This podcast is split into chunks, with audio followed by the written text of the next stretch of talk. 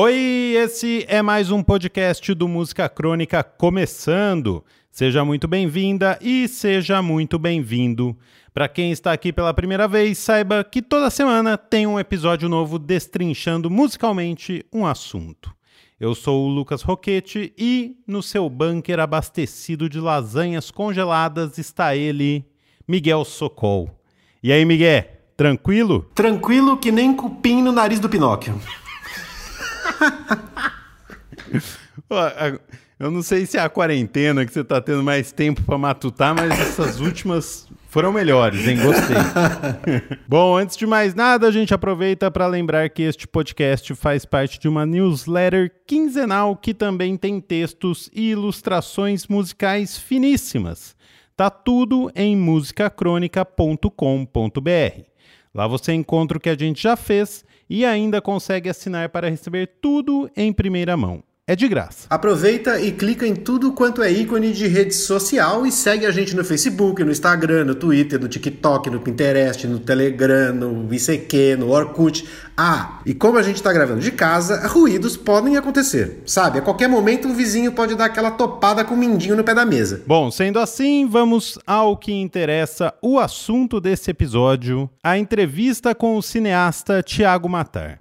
No ano passado, ele lançou o seu primeiro filme, o documentário O Barato de Iacanga, que conta a história do Festival de Águas Claras, que teve quatro edições entre 1975 e 1984. Além de contar a saga do festival, que aconteceu na pequena cidade de Iacanga, no interior de São Paulo, e ficou conhecido como Woodstock brasileiro, o filme é divertidíssimo, resultado de uma pesquisa cabulosa que durou 10 anos. A gente falou com o Tiago sobre o documentário, como foi a pesquisa, e você escuta tudo isso agora. Começou.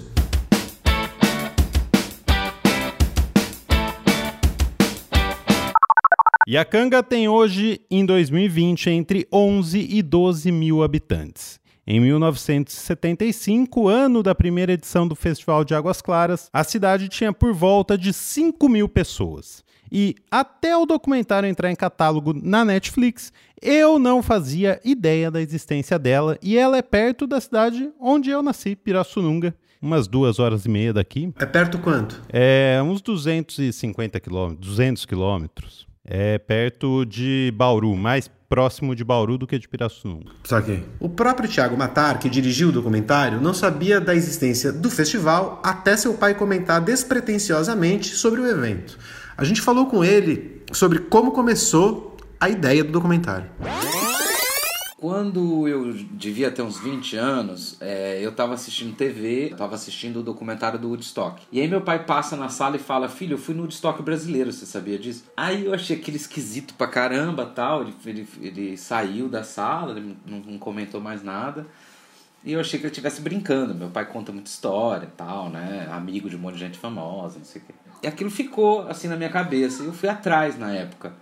E quando eu, eu, fui no Google, procurei, não achei absolutamente nada. Não tinha. Você botou o Woodstock brasileiro na Isso, na é. Coloquei o Woodstock brasileiro e tal, e não achei nada. Aí, aí ele foi comentar comigo. Chama Festival de Águas Claras, aconteceu em Iacanga, aquela cidadezinha lá onde mora a sua bisavó, não sei o quê. Falei, ah, impossível, conheço a cidade. A cidade é uma cidadezinha pequena. Você já tinha ido para a cidade? Já né? tinha ido, era uma cidadezinha de, sabe, de, de interior, com, a, com os velhinhos e tudo mais. E não tinha nenhuma ideia de que isso tinha acontecido. Aí falei, não, ficou mais impossível ainda essa história. Aí fui procurar Festival de Águas Claras e Iacanga, aí eu achei um blog. Tinha um blog só na internet e, e, se eu não me engano, a mesma pessoa que fez o blog tinha feito a página na Wikipedia que era Festival de Águas Claras, aconteceu, levou tais, tais nomes, e, e, teve quatro edições e não sei o que. Já fiquei impressionado que aquilo era verdade e que eu nunca tinha ouvido falar. Pô, por que, que eu só conheço a história do Rock in Rio, né? E por que, que eu nunca ouvi falar desse festival? Eu achei aquilo muito estranho e tal. Eu já era interessado por, por cinema, por música e tudo mais, e não tinha ouvido falar daquilo. Pô, então tá, aí começou essa história. Aí fui atrás da da moça que tinha feito o blog, combinei de ir para Iacanga, conversar com ela e tal. E como era a cidade da minha bisavó, era tinha deu para eu ir, entendeu? E eu já fui para lá com câmera. É, uma câmerazinha que eu pedi emprestado para um cara que fazia publicidade no interior, aqueles esquemas. Eu levei essa câmerazinha lá e, e as pessoas que ela ia dizendo para mim, esse aí participou, esse não sei o quê, eu comecei a filmar essas pessoas. Boa parte desse material nem tá no, no Barato de Acanga, mas me serviu de pesquisa mesmo. Uhum, de base para começar ele. E isso, foi uma pesquisa filmada, então muitas entrevistas que eu não tinha pauta. Eu chegava lá e perguntava, e aí, como é que foi o festival? O que, que você fez no festival? Então, realmente, eu não sabia nada do que eu estava fazendo, né, e tal. Eu não tinha nem pretensão. Eu estava começando a entrar na faculdade, de querer fazer o que, que eu ia fazer e tal. Eu tinha que decidir nesse período, né, o que, que eu ia fazer da vida. E aí, com essa história desse festival, eu decidi, bom, eu vou contar essa história. De que maneira? Ah, se eu fizer cinema, meu pai e minha mãe vão achar que eu sou muito louco se eu fizer cinema. E eu queria fazer cinema e tal, mas aí no fim eu falei, quer saber, eu vou pro jornalismo. E aí eu tinha essa história que eu queria contar. Então eu entrei na faculdade com um projeto de conclusão de curso, entendeu? O Iacanga começou assim. E é verdade que seu pai trabalhou no festival quando ele tinha 15 anos ou isso é história? Não, ele trabalhou, ele trabalhou. Meu pai é uma figura, entendeu? Uma figura que não cabe no filme, é, porque ele foi escritor, poeta, tal, dessa geração do mimeógrafo, anos 70, é, cresceu em Bauru, e, meu, quase escreveu novela com o Lauro César Muniz. Ele tem um monte de história, entendeu? E, e meu pai seguiu uma carreira de, de advogado e tal. E, e, essa coisa do lado escritor ficou um pouco em segundo plano e tudo mais. Mas ele, meu pai, quando tinha 15 anos, é, em 75, né? Ele trabalhou como fiscal de barraca, né? Isso ele coloca isso como um cargo, né? Que ele teve um cargo lá é, ele dá esse nome assim dessa função, né? Que ele foi fiscal de barracas. Basicamente a função dele era ver se alguma coisa pegava fogo, entendeu? Então se o pasto começar a pegar fogo, avisar o Leivinha, que era primo dele no terceiro grau, avisar, ó, pegou fogo aqui, aconteceu tal coisa. Júnior, porque muita gente chamava ele de Júnior, outros chamavam de Leivinha e tal. Então, ó, tá acontecendo tal coisa. Então, meu pai trabalhou na primeira edição como um desses ajudantes faz tudo, né? E, e ele lembrava de algumas histórias também. E algumas dessas, é claro que eu botei na pauta na hora de entrevistar o Leivinha e os outros irmãos que fizeram o evento. Quando acabar o mandato do, o mandato do, do Chuck, lá no edifício Piacás, ele pode ser um futuro fiscal de barraca.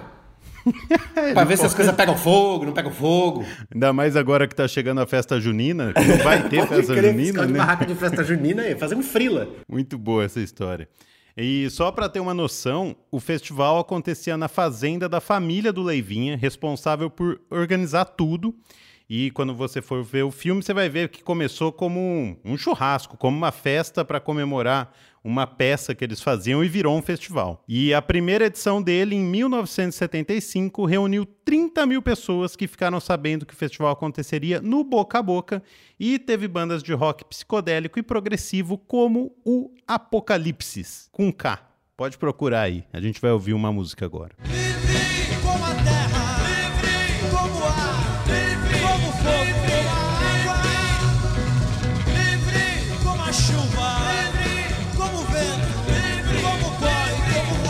O sucesso do Festival de Águas Claras chamou a atenção da ditadura militar, que mandou agentes infiltrados para fotografar tudo que estava rolando na fazenda onde o evento aconteceu. Na pesquisa do Tiago, em um determinado momento, ele teve acesso a um dossiê que mudou o rumo do documentário. Que, aliás, muita coisa incrível só aconteceu porque a gente saiu para rodar, entendeu? Porque o filme era uma coisa antes da gente produzir e começar a fazer outras entrevistas e e atrás de mais material também. E ele virou outra coisa depois dessa parte. Então, é, realmente o filme ganhou até uma dimensão que de início eu não tinha ideia, que era a dimensão política mesmo. Porque a pesquisa profunda do filme mesmo, sobre o assunto, o tema do festival, eu só pude fazer com a ajuda da produtora. Então, a gente foi atrás dos acervos, acervos públicos, e reviramos muita coisa lugares que eu não tinha entrada antes, se eu não tivesse com um filme com, com lei de incentivo e tal, enfim, sei lá. Aí a gente foi atrás. Mas quando eu fui no acervo público do Estado de São Paulo, eu achei um dossiê, que era o dossiê principal que está no filme, que era esse dossiê sobre o Festival de Águas Claras. De uma galera do DOPS infiltrada que foi lá e fez um relatório sobre pessoas usando drogas, ficando loucas lá no festival, gente gritando, participando de rituais e loucuras. Os caras viam todo tipo de loucura, entendeu? Viam não só a galera enrolando baseado, mas viam pessoas levitando, criando rituais ali na hora, enfim. Aquilo ali era rock and roll, eles nunca tinham visto aquilo na vida, tá? Então, quando eu vi isso aí, eu falei, não acredito, é escrito secreto, entendeu? Primeira vez que eu peguei um documento secreto da, do, do período do festival, e que era o dossiê do festival, aí eu realmente fiquei surpreendido, porque me mostrou a dimensão política que esse evento teve e como eles tentaram abafar esse evento todas as vezes em que ele foi feito, de 75 até 84, chegando até a proibir eventos ao ar livre, como que aconteceu depois do Festival de Akanga 75, que prejudicou muito um cara como Nelson Mota, por exemplo.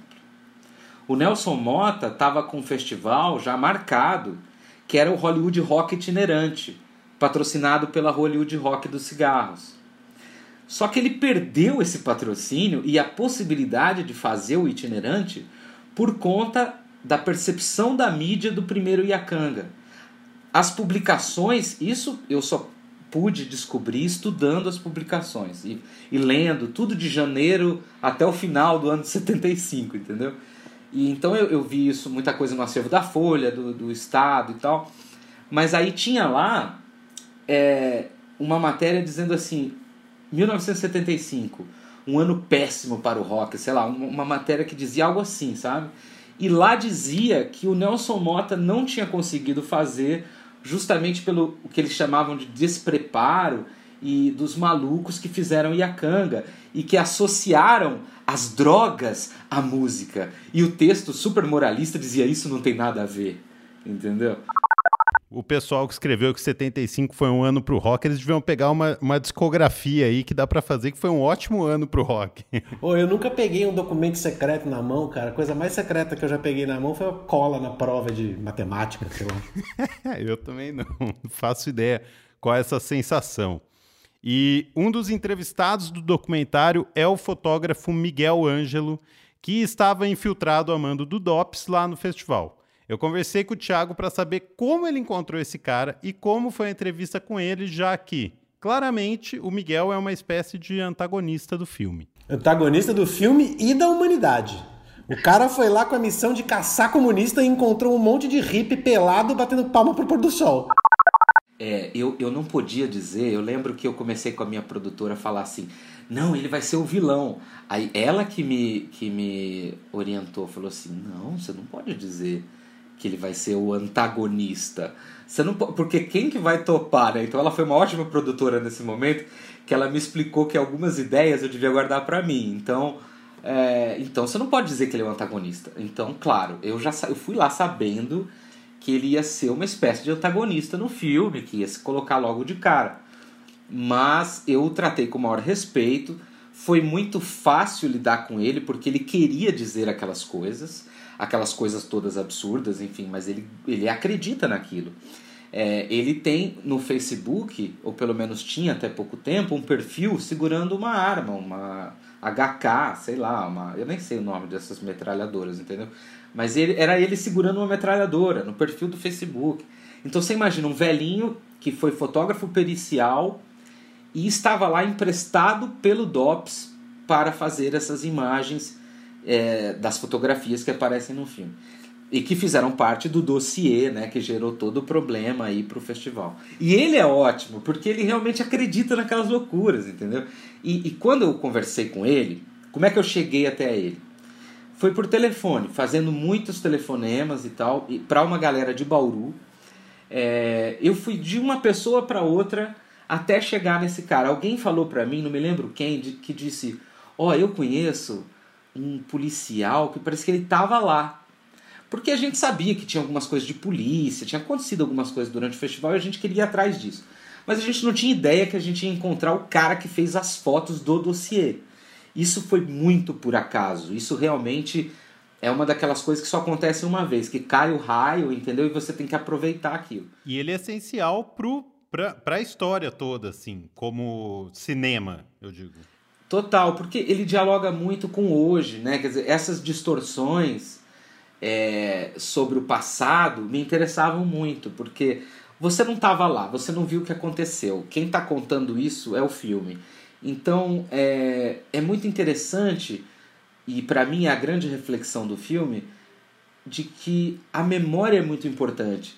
Porque se não fosse a memória, é, se a nossa memória, aliás, fosse bem preservada e cuidada, a gente não teria distorções como as de hoje, de muita gente interpretando coisas da história de maneira totalmente contrária, entendeu? Então, no filme ele diz uma frase que eu acho a mais absurda de todas, que é o golpe das diretas já. Então é uma maneira de revisionar, é uma maneira assim, é um revisionismo maluco, entendeu? Que você você vai ler uma coisa do passado de um jeito totalmente distorcido.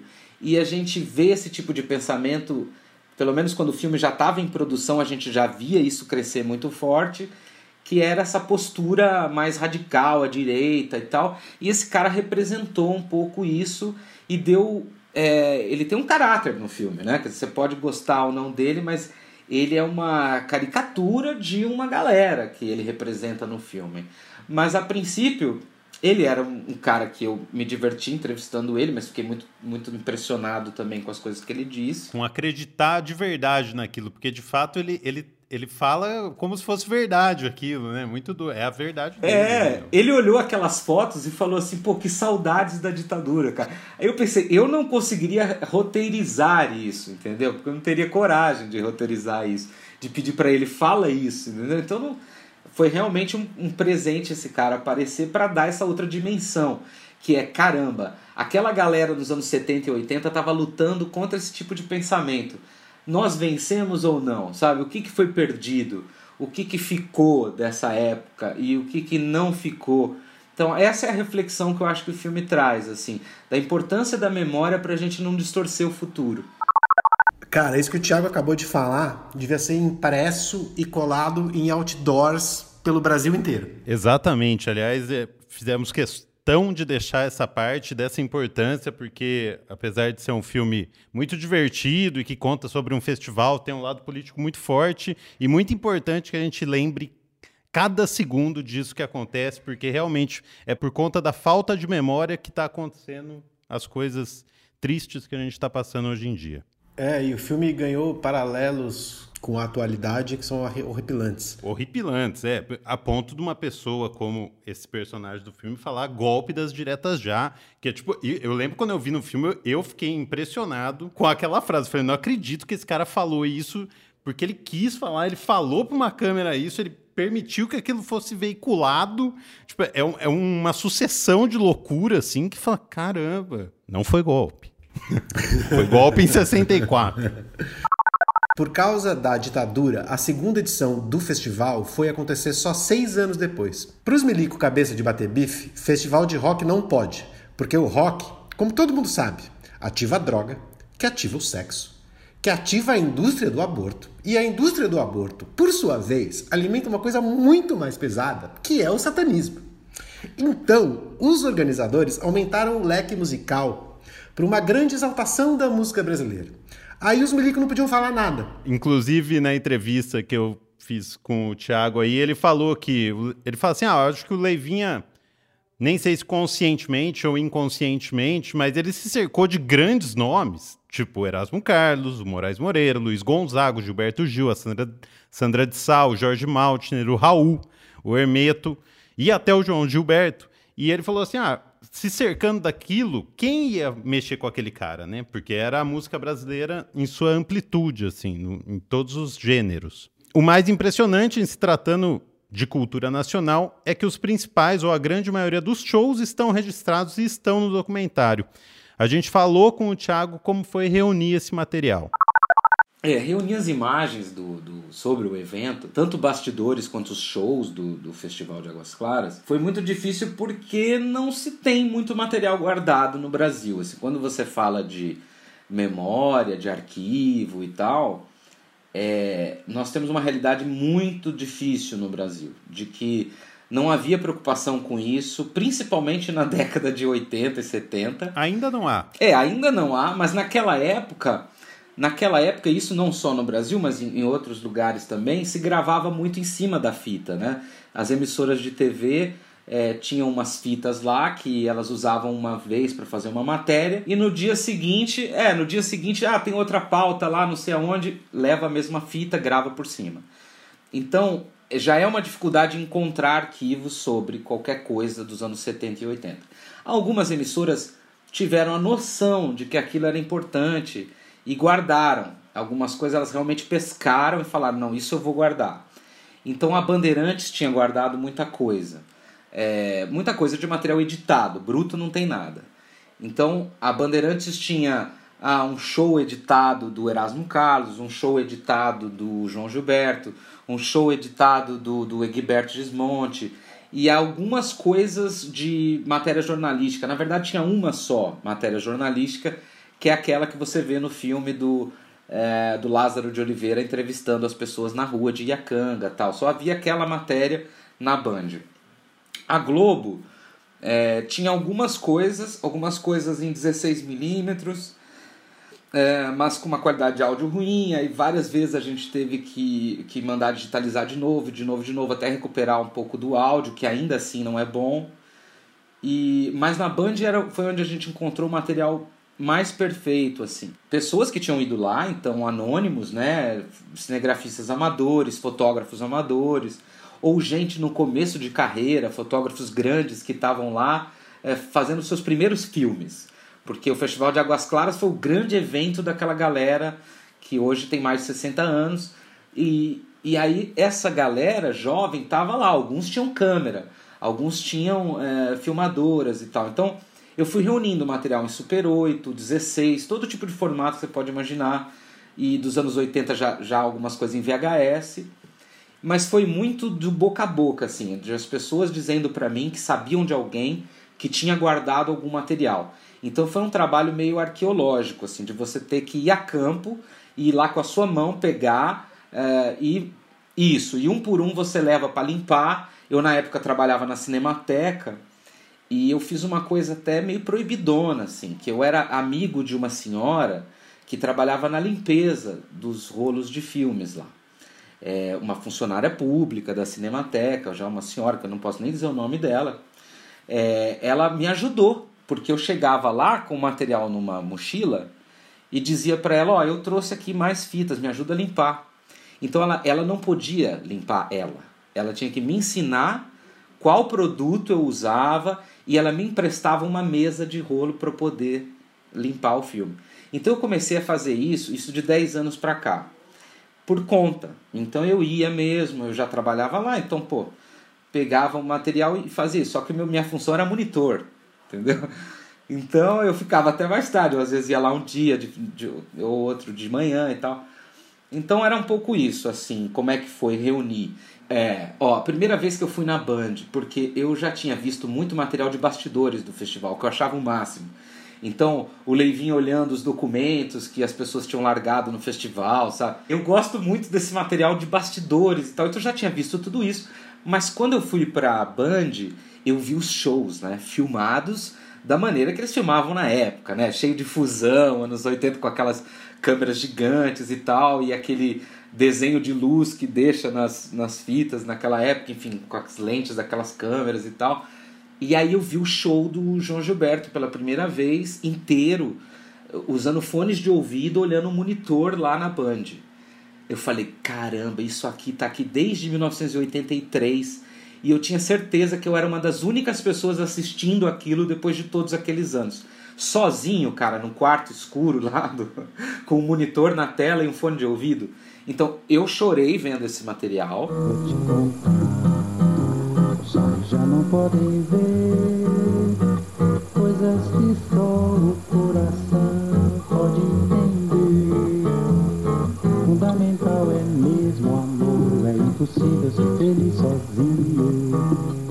pedi a cópia do material na íntegra, claro, eu tenho uma cópia até que eu assisto em casa. E eu assisti também o do Gil pela primeira vez lá. Então, o Gil e o João Gilberto no material de arquivo da Band foram, as coisas que mais me emocionaram. Muito massa e muito importante preservar a memória para quem trabalha com isso, para futuras gerações e para tudo é importante ter isso. Esses registros são importantíssimos. Espero que a gente cuide melhor daqui para frente. A história é linda e é impressionante a quantidade de material que o Thiago conseguiu reunir para o documentário barato de Iacanga. Mas agora a gente chama a autoridade, o fiscal de barraca do edifício Apiacás, para saber se tem muito comunista satânico por lá. Chama o síndico. Fala, bicho. Fala, Miguel. É, tô assistindo um filme com a Ninoca aqui, O Voo do Navegador. Vocês assistiram? Já assistiram? Um filme da década de 80. Bem oitentão mesmo. Passando o tempo na quarentena aqui com as crianças tá foda. E biscoito, né? Bastante biscoito. Cara, aqui com o síndico tudo certo. É, a gente deve resolver que vai ter alguma assembleia logo, assim que a, a, né, a quarentena deu uma flexibilizada, talvez não aconteça nunca, mas a gente tá.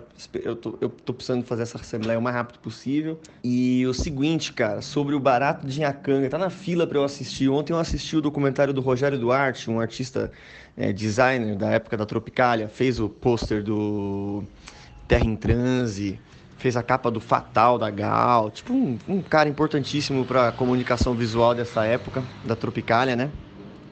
E na sequência estava decidido já que eu ia ver o Barato de Acanga, porque vários amigos meus me comentaram e tal, e porra, quem me indicou também foi o Paulinho Camossa, cara, um nosso amigo aí, que já foi no festival, cara, ele foi numa das edições, ele mandou um áudio para mim muito engraçado, falando, e eu falei, caralho, que privilégio poder ter ido, né, e ter presenciado, ter testemunhado uma coisa dessa. E, cara, por causa do, do, do, outro, da, o programa da Nina Simone, eu fui assistir o documentário também dela.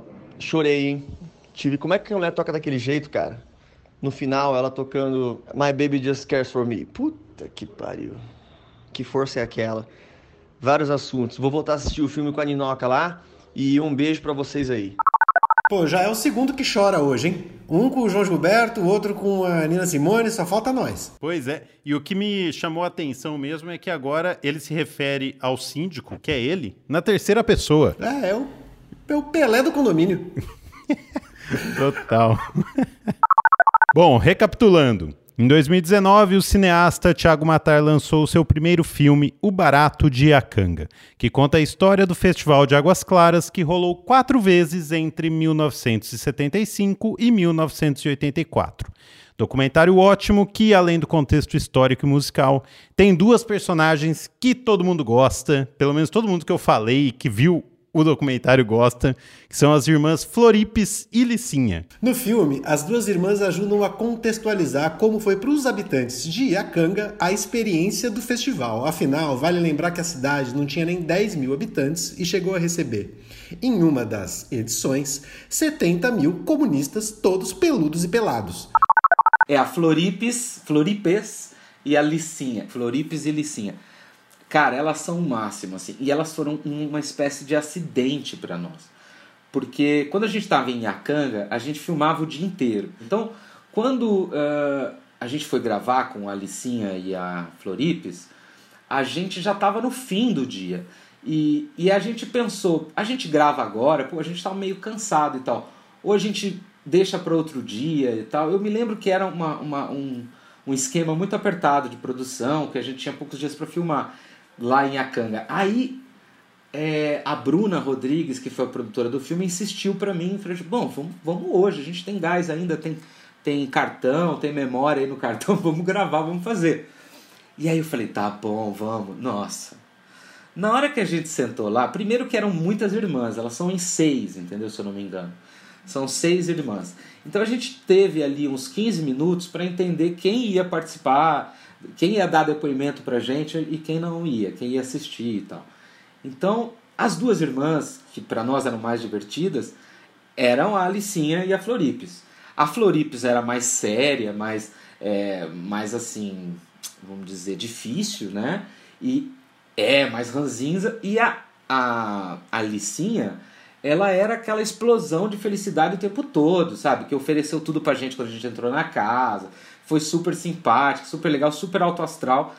E aí foi uma sacada meio assim, pô, vamos fazer um lance aqui meio gordo magro, meio, é, meio formação clássica da comédia, uma escada e outro que sobe. E, mas mas eu, eu, estaria mentindo se eu falasse que foi tão programado assim. Mas, mas foi o feeling. da hora, assim. Vem você e vem você. E aí a gente botou elas na sala para falar. É, e aí o resultado é esse que está no filme. É realmente muito hilário mesmo. Engraçado e como uma desmente a outra, que desmente a uma, é muito engraçado. Muito... E, e eu acho que faz é importante para aquele negócio que você falou do antagonista também, de cada um, da visão de cada um daquilo ali, né? Total. E, e, e, principalmente, aquele material eu acredito que seja só bom porque é a primeira vez que a gente está conversando. Então, eu não sabia, e nem ela sabia que a outra não tinha ido, entendeu? Então, essas, é, essas diferenças e, e, e, essa coisa que acontece na hora ali, só acontece aquela vez, entendeu? Não dá para ensaiar isso. E acho que o documentário, para mim, eu, é meu primeiro filme, tá? E, mas foi a grande lição que eu aprendi. É, filmar uma coisa é, estando lá pela primeira vez, porque aquela pessoa só vai dizer uma, uma história de um jeito bom uma vez só. Então, esse, esse frescor tá lá capturado nessa entrevista das duas, que é a mais divertida das entrevistas e é a que eu realmente gosto mais também. Eu adoro Florips e Licinha. Elas são personagens da melhor tirinha de quadrinho que nunca foi feita. Total, acho que a gente tinha que fazer um programa, colocar uma câmera nelas e, e dar assuntos para elas comentarem, porque é muito bom. O nosso síndico falou do Paulo, Paulinho Camossa, amigo nosso, ele é de Pirassununga também.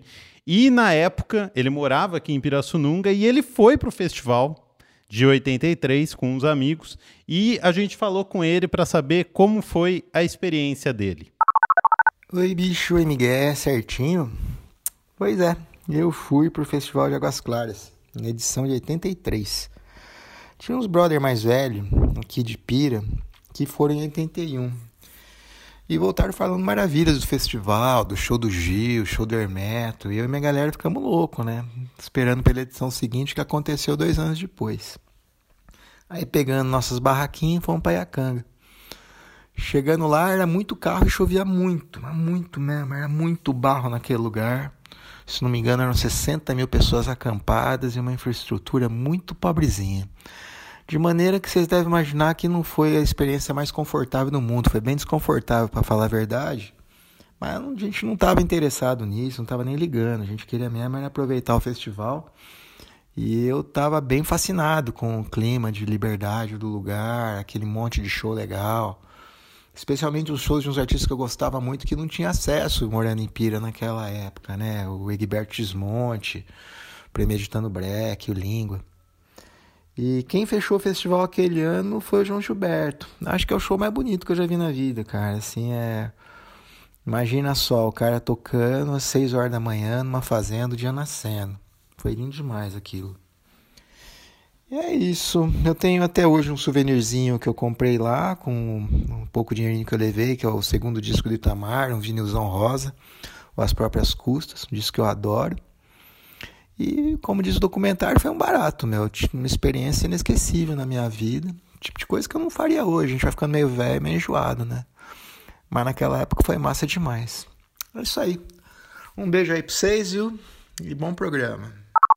Obrigado ao Paulinho por mandar esse áudio pra gente. E falando em souvenir, um dos que mais me chamou a atenção, mas eu não sabia que era um souvenir, e eu falei com o Thiago, e daí eu descobri que era um souvenir, era aqueles óculos, tipo do Ciclope do X-Men, que tem várias pessoas usando no, no festival e eu achei muito engraçado. Aquela, aquela cena é, é hilária, aqueles caras chapados com aquele, com aquele óculos. E daí o Thiago me falou que era um dos souvenirs do, do festival. Depois de toda essa trabalheira de 10 anos para fazer o documentário, no ano passado, Thiago Matari e a produtora exibiram um filme no Estádio Municipal de Iacanga. Ele contou pra gente como foi esse dia. Cara, foi muito louco. As pessoas cantavam junto, assim, e. Porque era uma, tipo um show, né?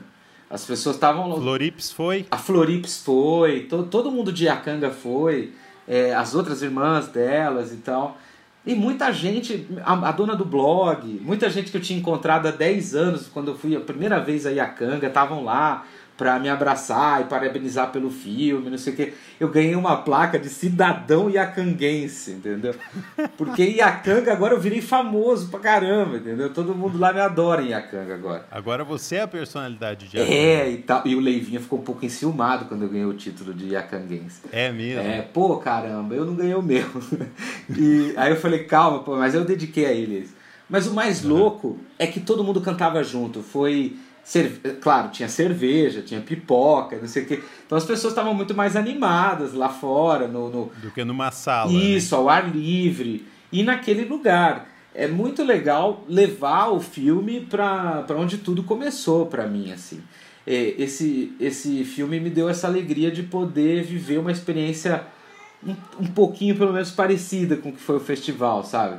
Ver aquela galera cantando junto, assistindo o filme, foi, foi incrível. Muito legal o filme, eu adorei.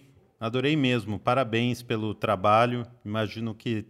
Imagino não, você acabou de falar, foi dificílimo, mas valeu muito a pena porque conta uma ótima história e uma história que precisava ser contada, eu acho. É, olha, cara, eu me orgulho muito disso porque hoje as pessoas sabem que esse evento aconteceu. A minha geração, que tem 30 ou menos, vai dizer: caramba, finalmente eu, eu, eu conheço essa história. Eu já tinha ouvido falar, mas não sabia de nada, ou se não, nunca tinha ouvido falar e agora eu sei que isso rolou. E, e eu acho que é esse bem que o filme quer fazer às pessoas, entendeu? É, o filme tem aquele final que você conhece, quer dizer, você sonha muito alto e isso tem um preço, entendeu? Mas isso é para tudo. Ele foi vítima do próprio sucesso. É, mas isso é para tudo, sabe? A, a gente precisa é sonhar, é realizar entendeu? E dali partir para outra, entendeu? Se tem uma coisa que já não está mais dando certo, faz outra e vai para frente. E eu acho que o festival continuou com esse espírito até onde teve que dar, entendeu? Quando mudou o espírito e mudou o espírito de uma época, já não dava mais para ele acontecer, entendeu? Uhum. Então eu gosto de ter pelo menos registrado esse momento, que foi esse recorte da história, através da música desse festival que para mim conta a história do Brasil nesse, nesse intervalo. Total, total. Muito e obrigado massa. aí Legal a você é, do Música Crônica, todo mundo por, enfim, topar, divulgar esse filme e falar desse evento acima de tudo, que, que é um, foi um evento transformador na música brasileira que possibilitou esses mega festivais que a gente vê hoje. Quer dizer, alguém tinha que abrir a porta e esse alguém foi o Festival de Águas Claras, o Leivinha e tal, né? A gente agradece demais ao Thiago pela entrevista e principalmente pelo filme. Assista ao Barato de Iacanga que vale muito a pena.